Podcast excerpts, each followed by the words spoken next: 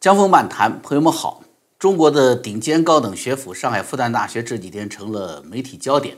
五月三十一号，复旦大学教授、中国研究院院长张维为给中共政治局上课。中共官方曾经给张维为定义叫做“中国十大智库人物”啊，那意思什么智库？中国发展、中共高层战略设计为他们出谋划策的这么一位大人物。那么中国民间呢，却管这位大人物叫做“野鸡国师”、“五毛教父”。哎，这一边评价那么高，这边贬得这么低，这么矛盾的一位教授去给政治局上课啊，很吸引人的这个眼睛啊，成了热点。第二个事情是什么？就是习近平曾经公开支持的上海复旦大学到匈牙利开设校区的项目，在匈牙利国内啊遭到质疑啊，被冷处理了。批评人士说啊，这个复旦大学的这建校会带来非常严重的国安风险。六月五号，法新社记者报道说，有近万人在匈牙利首都布达佩斯举行集会，这个抗议复旦大学建立分校的计划。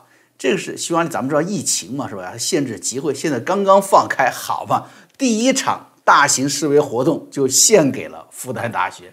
看来复旦呢，真的是把这个啊富有革命传统的、敢跟苏联坦克这样对着干的啊这个匈牙利人给惹毛了。你想，这个本来是正常文化学术交流，总是受欢迎的，对不对呀？建立到别的国家去建立一个大学分校，这是一个好事儿嘛，是吧？怎么复旦大学在这就搁浅了呢？甚至还被骂作间谍学校，危害国家安全呢？第三个事儿是什么？就是昨天发生的了啊！在美国来北美来说算前天了。六月七号，上海复旦大学出大事儿，起因是因为什么呢？不满被解聘的。复旦教师是副教授啊，姜文华把这个复旦大学的这个数学学院的党委书记王永珍呐割喉杀死啊，现场极其惨烈，事件呢就震惊了海外舆论，连续三起，你看都跟复旦有关，围绕复旦的聚焦热点呢，绝非偶然，对不对？那肯定中间有什么样的联系嘛，是吧？正好呢，这两天呢又是一个热点，六月七号大陆高考正式开始了。全国共有一千零七十八万人报考，啊，正好这个日子嘛，赶在中共建党百年嘛，还有三个星期吧就到了。各地警方呢是严阵以待，北京市啊，光北京市啊为此就投入了六千多名警力，一个考场呢派八个警员去去看着，一百零七个考场吧如临大敌。那么七号上午。第一场呢是语文考试一结束啊，全国各地的作文题目立刻就登上了微博热搜。不同地区应考的八条作文题目只有一个主题，就是中共建党。啊，你看这有意思，很滑稽！我看那些报道说，考场里面歌颂无神论的共产党，考场外面众多家长在那摆着供果，烧着高香啊，跪地磕拜啊，求神佛保佑高中啊。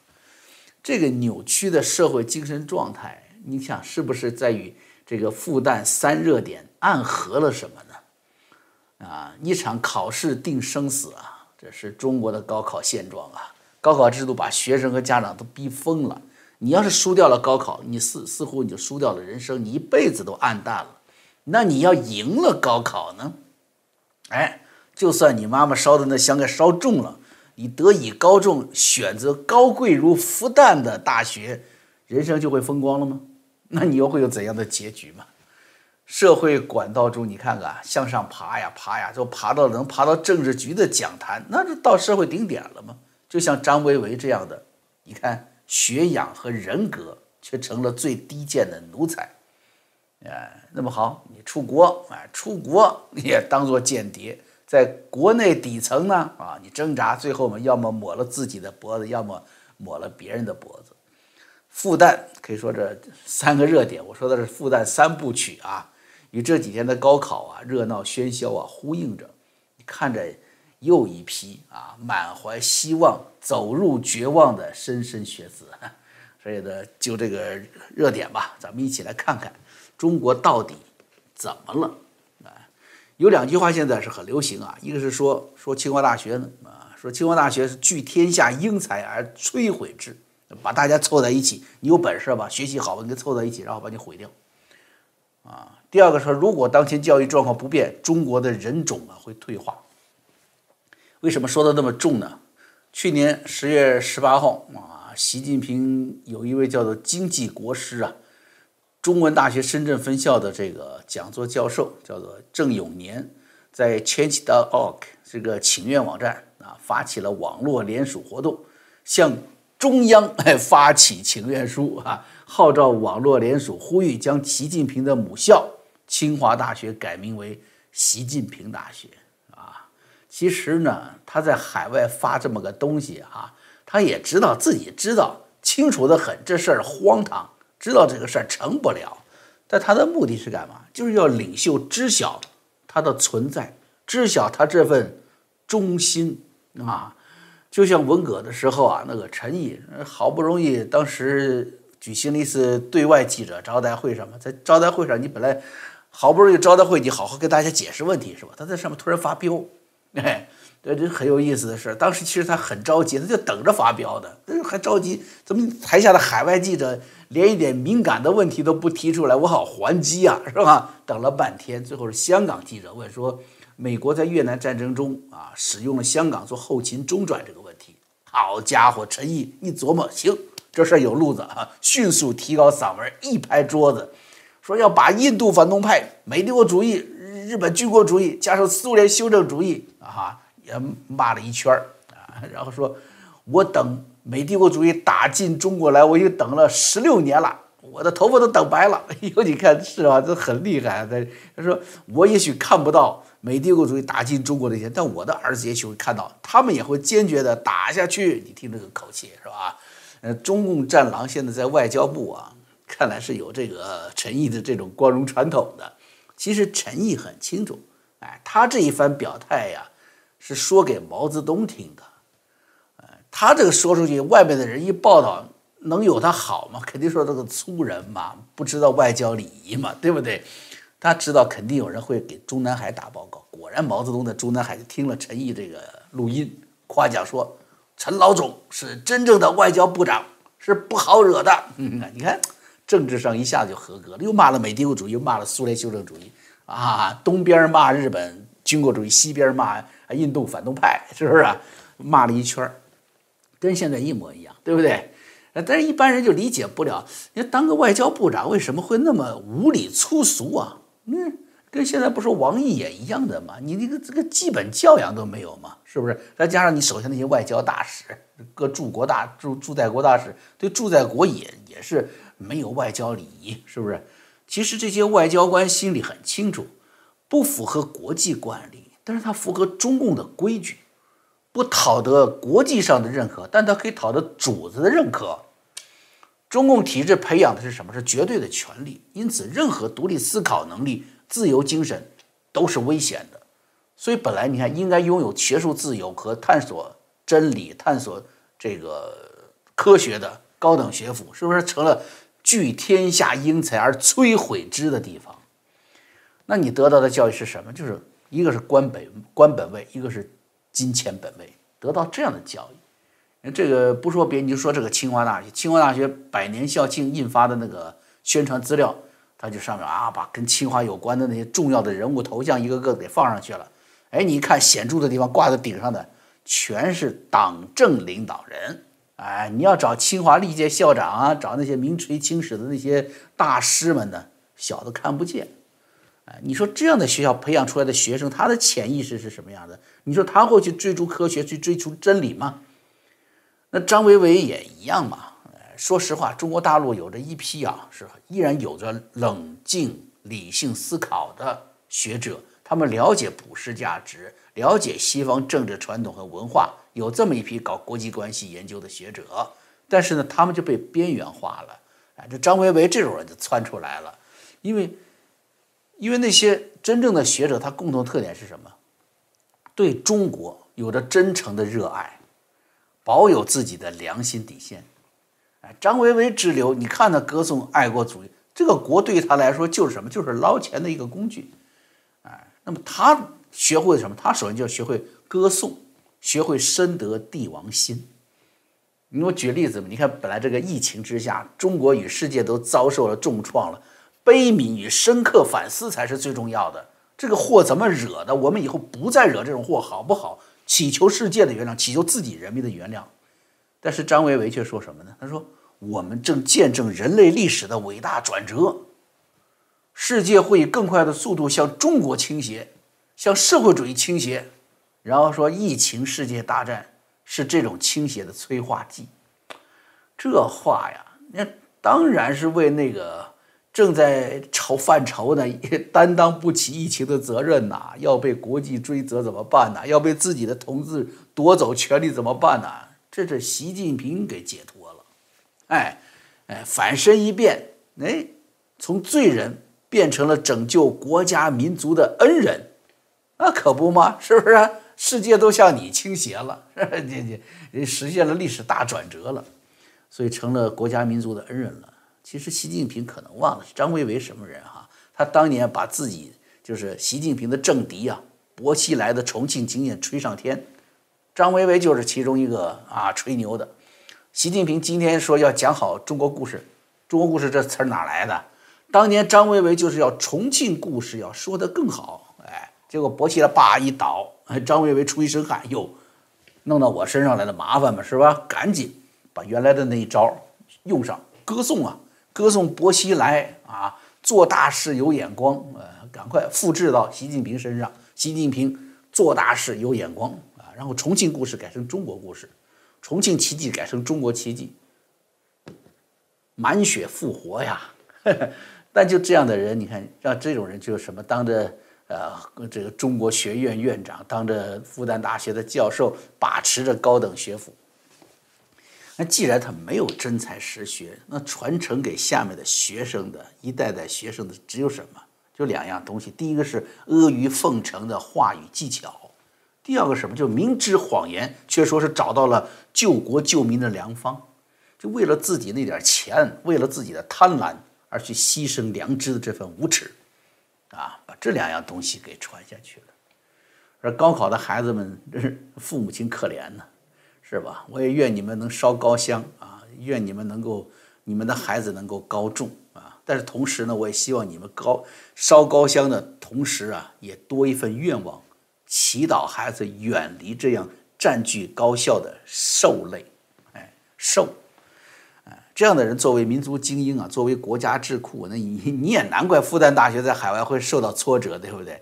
其实二零一九年那次闹过一个事儿嘛。中共教育部说更改复旦大学的章程，大家记得这事儿吗？是吧？删除了教育自由，删除了什么思想自由的这个提法。结果当时复旦大学还爆发了学生抗议活动，在那食堂唱歌嘛，唱校歌。啊，虽然中共很轻松的就压制了这次抗议，但是你想，中共做下的所有自鸣得意的恶行，都会得到报应的，都会在自己想不到的时间点和地点给他自己一记重击。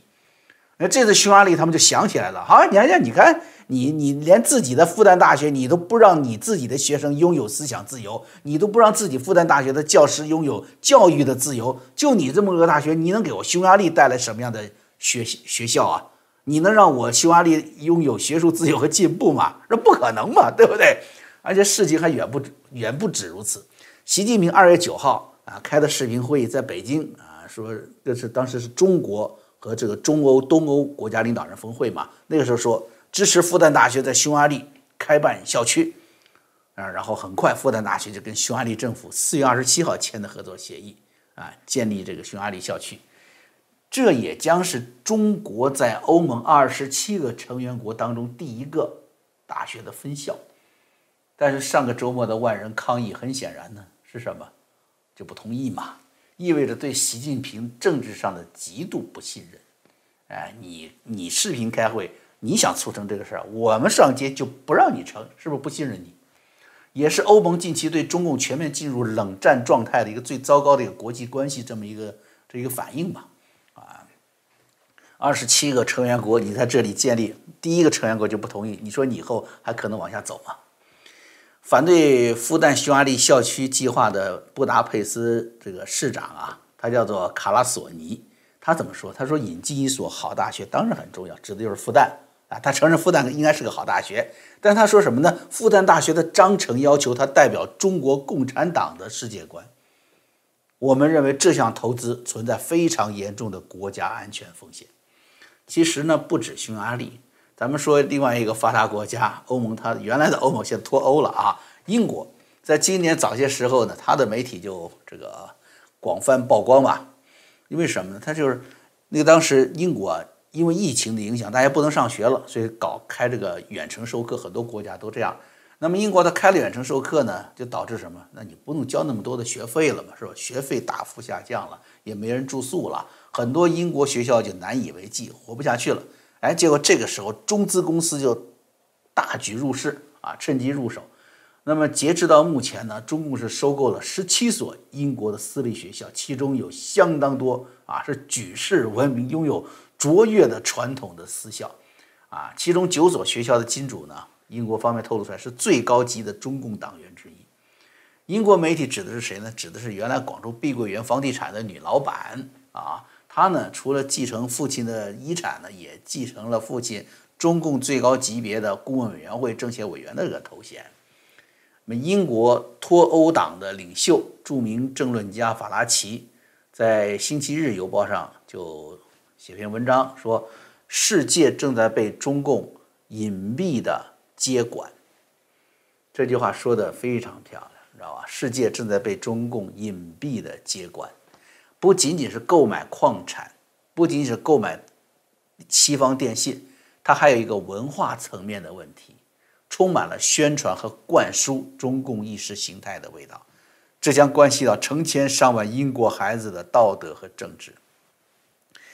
他的这番话应该是代表相当广泛的欧洲国家对于中共这个教育体制、投资合作介入的这种形式的反对，欧洲。绝不允许中共最后把欧洲人教育成什么没有独立思考能力、只认得党的领袖的奴才。欧洲不敢啊！此外呢，除了党文化的渗透之外啊，这个这些什么偷盗知识产权呐，这这都打着学术名交流名义的中共学者，在西方世界到处都是，是吧？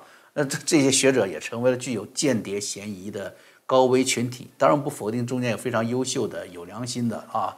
呃，有比较好的认知能力吧，啊，这样子的中国学者啊，当然也有不少呢，就是为了利益而来，想捞点就回去的，呃，都成了高危人群了啊。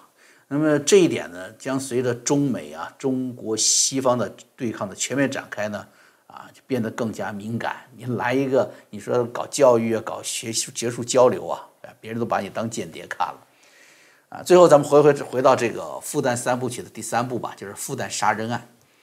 无独有偶，实际上在前一阵子呢，美国硅谷也发生了一起这个来自复旦的大学教授，他是一位基因科学家啊，叫黄谷阳，他呢就杀死了他所服役的这个服务的一家公司的主管啊，然后杀死主管后自己自杀了。其实他的这个工作简历非常出色啊，就这种教育背景之下，其实在美国很好找工作。一点都不会赐予他杀死的那个主管的所在的那个公司给他的待遇的。那么，这位来自复旦的教授，他既然找工作那么容易，怎么还要出手报复解聘他公司主管呢？发生在就是复旦这个数学学院的这起案件呢，跟他有个相似之处呢，就是什么，都是杀害了自己的主管。网上有消息透露说，这个被害者啊，是复旦大学数学科学研究院的，他是一个。党委书记啊，他不是行政干部，他是个党的干部。他利用职权呢，曾经是是把一名学生送到了精神病院，并导致了学生后来的从二十六楼跳下去自杀身亡了。所以今天的事情嘛，从某种角度上来说，也算是一种报应吧。但是呢，这不是我想说的重点啊。我觉得无论如何哈，被害人呢，这个这就跟美国发生这个悲剧一样。啊，你干了什么样的错误？你犯过什么样的事情？我们只能在道德层面对你进行谴责，但不至于遭到如此残暴的杀害。我们可以看到的，就是现在中国这个社会充满了戾气，充满了怨恨，几乎你再也看不到的很多这个人做人的那种优秀的品质，像原谅啊，是不是？悲悯呐，和平相处啊，宽容啊，为什么呢？就中国现在这个社会资源呢，被高度挤压，能挣钱的、能发展的、能有上升空间的，都被中共的共产党员和他们的各级官僚干部们和他们的亲属们占有了，是吧？中共占有了几乎所有资源的分配权，不管你有多少才华，你都必须服从权力。而获得权力的过程，你不服啊？你看你算什么玩意儿？是不是？那充满了不公，充满了令人不耻的潜规则啊！什么玩意儿他都能当当个书记去了啊！而且他是逆淘汰啊！他越不耻的做人越糟糕的，他当官当的还越大。这种就极其容易激怒那种零宽容、深深的这种仇恨，对吧？是这种像一种有毒的一种物质一样啊，传染了整个社会。被害者呢，啊，作为党委书记，你想他竟然可以去管理学术评级，决定人因为专业的原因啊去啊还是留下来的问题。所以中共给予某个人的权利的同时，你看看哈，也坑他。是不是也给了他替中共遮挡社会怨恨的危险？你能捞，你就得付出。嘿，你有拥有权利，你去掌控别人的生死的时候，也许你的生死也被别人掌握在手里了。这社会仇恨呐，不仅国内如此，也散发到海外。呃，所以我们看那个硅谷的王谷阳就是这么个情况啊，也是戾气太重，充满仇恨。明明有活路，明明还有希望，他偏不要啊！你不让我活，我就不让你活，就这么个劲头啊！另外，你看，原来很早说还有个复旦大学投毒案嘛，大家还记忆犹新，对不对？这个年龄代啊，朋友们呐，很多都是父母亲，然后父母又来自这个父亲的那那两个家庭，母亲的那两个家庭，三个家庭唯一的子女，到这第三代，不论谁杀了谁。都意味着六个家庭生活希望的破灭，这你你找谁？你不也得找中共的生育政策吗？也是他造成的，是吧？所以你会发现，这所谓复旦三部曲，一个让人羡慕的本来中国最优秀的高等学府之一，好，他的人才，他的教授们是吧？对上逢迎，失去知识分子的脊梁与良知，对外呢那么卑微。结果呢，还被别人骂成了病毒啊！怀疑你是间谍，成了病毒与间谍的代名词啊！即便是呃，在国内，甚至在中国社会的底层，那一个看来优秀的知识精英，也不对未来充满期望，而是充满怨恨的报复，剥夺自己幸福的权利拥有者。那咱们在想，清华、复旦这些精英尚且如此。那那些真正的社会底层呢？那样跟你一样走进了考场，那些一样有父母去烧香跪拜，但你却抽到了一根下下签的考生呢？你会发现呢，这一切啊，都让人活不下去。而这让人活不下去的症结是什么？都在哪里呢？四十年前改革开放前没有钱，大家说活不下去；四十年后有钱了，有了繁华的一切。大家还是活不下去，怎么改变？我们要等什么呢？等神迹吗？连上帝都不让你信，神都不来管了。我看呢，大家真正应该等的是真相。人们真的看透了这份残暴谎言下的虚弱，哈哈，那么一切都有可能发生。江峰满谈，朋友们啊，我们啊，下回再见。